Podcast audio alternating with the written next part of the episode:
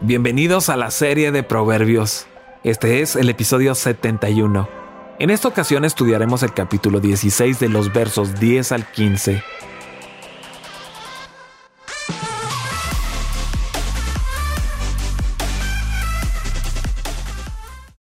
La sentencia está en labios del rey. En el veredicto que emite no hay error. Las pesas y las balanzas justas son del Señor. Todas las medidas son hechura suya. El rey detesta las malas acciones, porque el trono se afirma en la justicia. El rey se complace en los labios honestos, aprecia a quienes hablan con la verdad.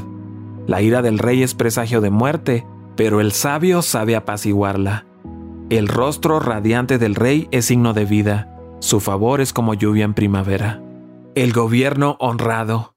El verso 10 nos habla de la sentencia en el sentido de una guía sabia, la sabiduría que debería estar en los labios del rey. Los mismos labios que deben hablar sabiduría y discernimiento no deben usarse para ir más allá de los límites del juicio sabiamente designado por Dios. El Antiguo Testamento no presta apoyo a la idea de que el rey no pueda cometer errores, más bien, él es un hombre bajo autoridad. Deuteronomio capítulo 17 de los versos 18 al 20.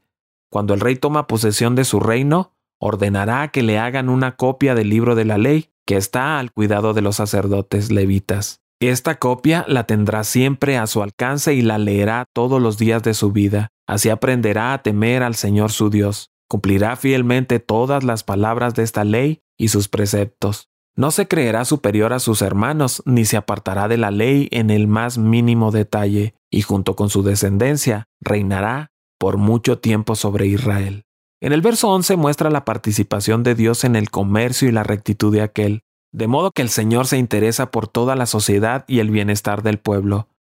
No se encuentra solamente en algún recinto religioso, sino en todo el mundo creado por Dios y por eso es sagrado. Los negocios y las medidas justas son tan agradables para Dios que se pueden decir que las medidas honestas le pertenecen. Todas las medidas y las evaluaciones de Dios son justas y verdaderas. La medida correcta no viene del rey, ni pertenece al rey. La medida correcta viene de Dios y le pertenece a él. Balanzas, es decir, pesos, se refiere a un equilibrio estacionario con vigas y pernos, y a la escala posiblemente se refiere al balance de mano. Esto supone que los pesos en la bolsa son los mencionados en la línea anterior, pesos y balanzas justas. El negocio justo y honesto es el negocio de Dios. En el verso 11 no menciona al rey y es teológicamente importante, usando la imagen concreta de pesos y balanzas. Enseña que el principio de justicia se deriva de Dios. La equidad no es una invención humana, y por lo tanto los reyes no tienen la autoridad para suspender o violar las leyes de justicia.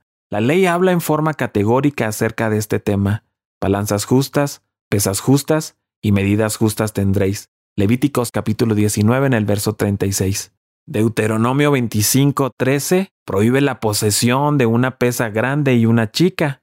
Antiguamente existía la costumbre de comprar con una pesa y vender con otra para sacar ventaja. Dios se preocupa por el pobre y prohibía las transacciones deshonestas.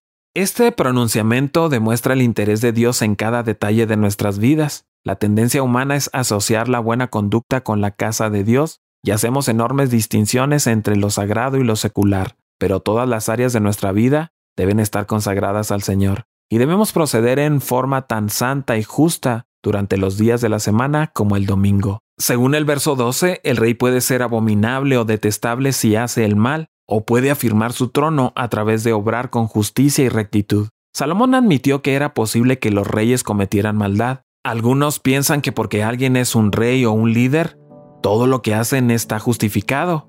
Tristemente, Salomón se convirtió en un rey que cometió maldad.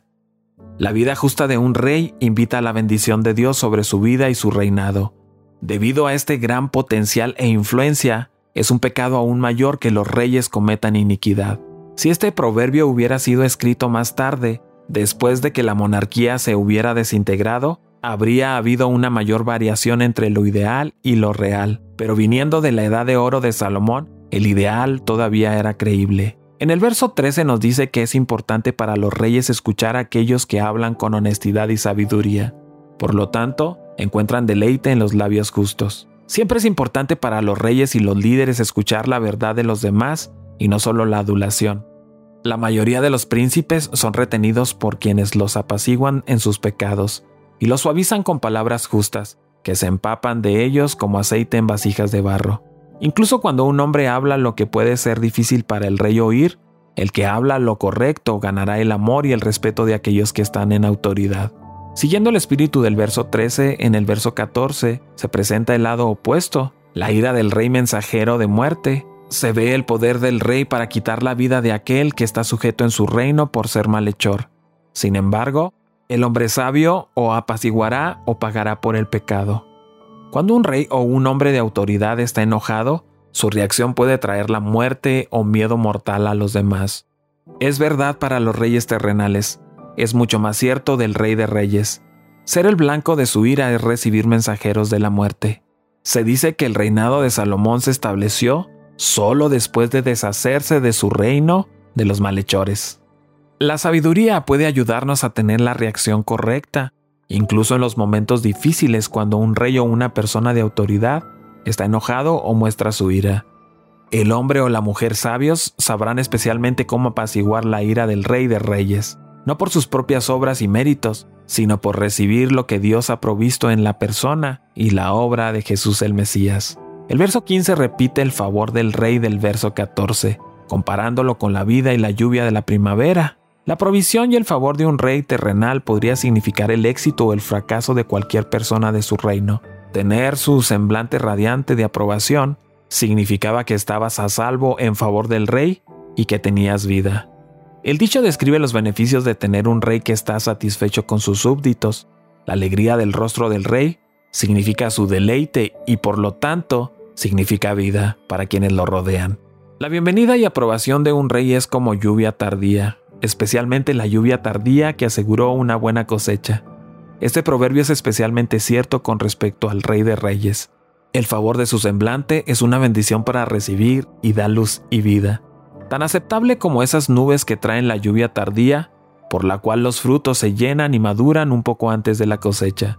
Las primeras lluvias preparan el terreno para el arado y la siembra, y las últimas lluvias proporcionan la última gota de humedad de la que depende la cosecha de cereales.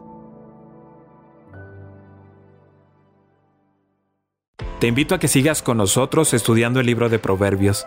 Cada día subimos un capítulo nuevo en las principales redes sociales. Puedes encontrarnos como Comunidad Capital en Facebook, en YouTube y en Instagram. Siéntete libre de buscar todos nuestros contenidos en Internet. Estoy plenamente convencido de que serán de mucha ayuda para ti y tu familia.